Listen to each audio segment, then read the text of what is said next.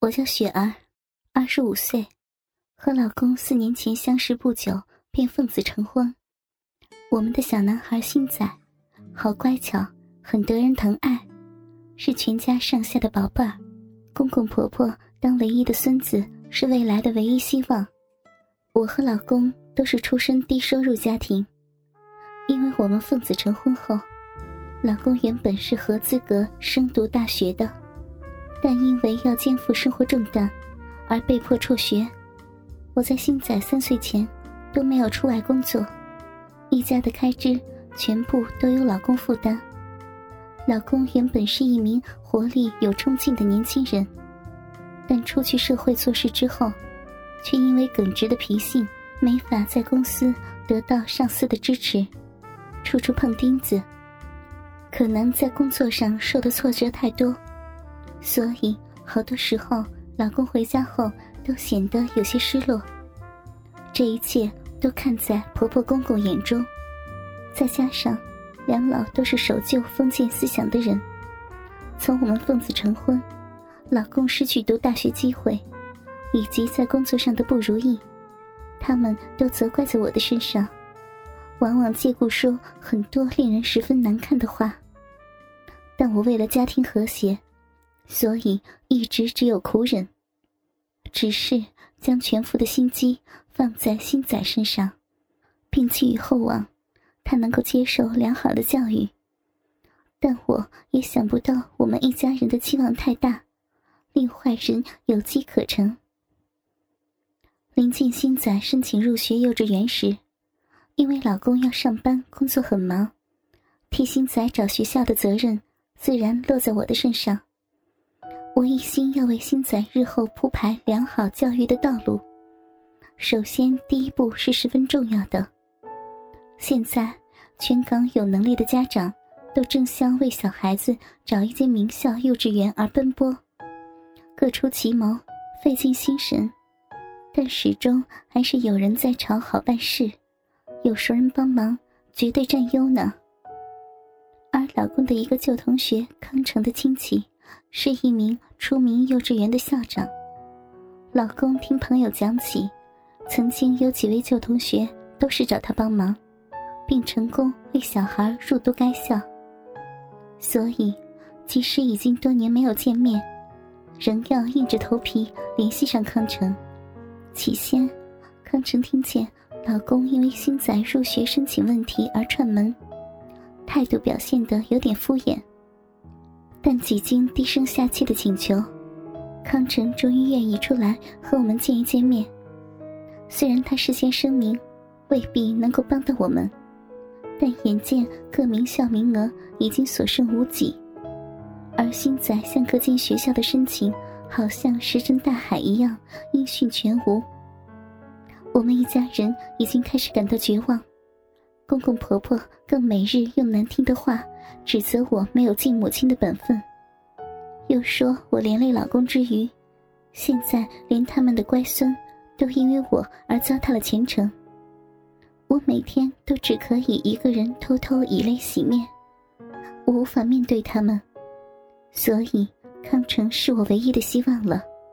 只要有人能够帮到新仔入读名校，即使要我做牛做马，跪地求情，我都会应承。我和老公提早带着新仔到餐厅应康城的约会。康城不知是否有心留难，迟到了一个多小时才到达。康城原本装出一副不可一世的大爷嘴脸，大模大样的来到，但当他第一次看到眼前的我，除了目不转睛的从上到下打量着站起来恭敬迎接他的我。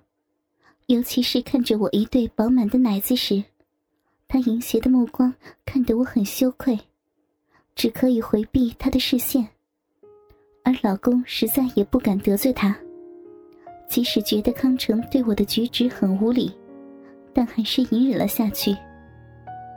坐下之后，我们将新仔的情况一五一十的告知了他，而他全程都呆呆的看着我的脸和胸脯。可以感觉到他的眼光涌现出淫秽的欲望。当我们讲完之后，康成一面诡异的表示，因为我们出身平凡，要是没有什么校内关系的话，保证新仔不会有名校录取。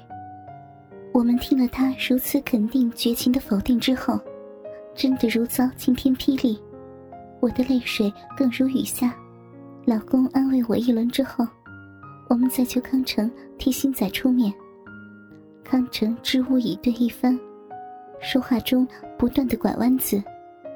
过了半个钟头，仍然没有确实一点的答复。我俩更急得没了分寸，求康成直接点说。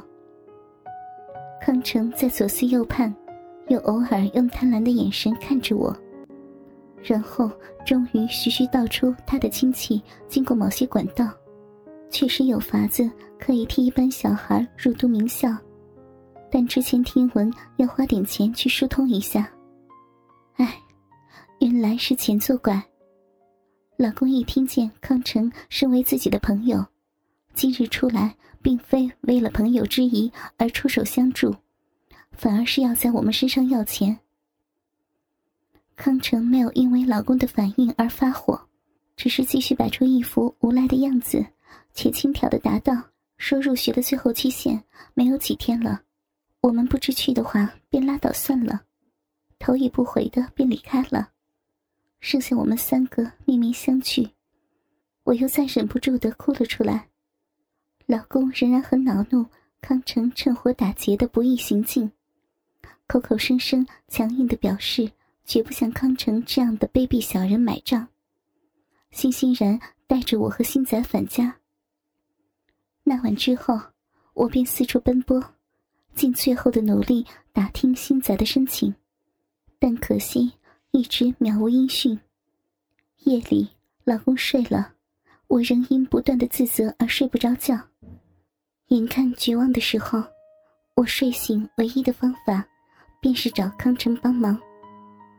虽然老公绝不赞成，但我决定偷偷再找他去问一问也好，总算有一线生机。我从老公的手机内记下康成的电话号码。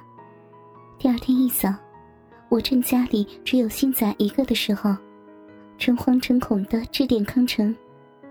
康成得知是我瞒着老公给他打电话，他表现得很兴奋，爽快地说：“给我一次机会，出去谈有关的事情。”我毫不考虑，便约定当天下午出去应约。我等公公婆婆回家后，叫星仔给他们照顾，说出去替星仔上学的事张罗。我没有时间理会两老照例对我冷漠的回应。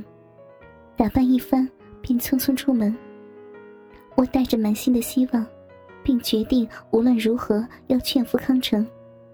我也做了心理准备，如果他要钱的话，我便回娘家问我姐姐借钱应付。心想，一切有了起色，只盼快点办好事情，让老公和两老可以安慰一点。到达约好的餐厅。我还以为康成会像上一次一样，要我等上半天。反而，他比我更早到达。一坐下，他反常的表现得很热情。我首先向他为老公上次发脾气而道歉。他望着我，笑口盈盈的说道：“没记在心里。”还说，老公从读书时已经是如此硬脾气，还向我说道：“嫂子。”你今天难得约我出来，别说不愉快的事了，咱们先聊一聊其他有趣的事吧。跟着下来，康成的目光不断的在我面庞和身上游走。虽然我觉得好难受，但我依然不敢表现出有一丝的不满。他说的全是风花雪月的无谓事情，便开始直接的赞我长得有多标致，皮肤雪白滑滑的。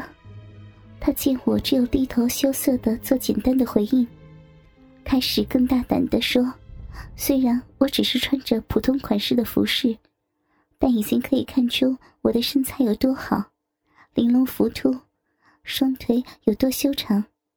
还说我不像生育过的，如果再换上性感一点的背心短裙，会令男人爱死。我听到之后，不但没有高兴，反而觉得从他口中说出来很恶心和烦厌。我忍不住请他帮忙，并开出条件。康成想了一会儿之后，讲了一句我从未预算过的话：“雪儿嫂子，要我康成帮忙，不是什么大问题。我也直接一点跟你说吧，我要你陪我睡上一觉。”我被吓坏了，除了将头弯得无可再低之外，心想一切都完了。原来面前的康成是一个不折不扣的卑鄙淫贼。他捉住我无助无望的心理，是为了要享受我的肉体。我急得眼眶红红，滴下热泪。康成可能见我没有立刻对他指责，已经知道我在痛苦的考虑中。他继续很讨厌的想用说话说服我，但我真的六神无主。他见我迟迟没有答应，竟然不等我的回复便买单了。哥哥们，倾听网最新地址，请查找 QQ 号二零七七零九零零零七，QQ 名称就是倾听网的最新地址了。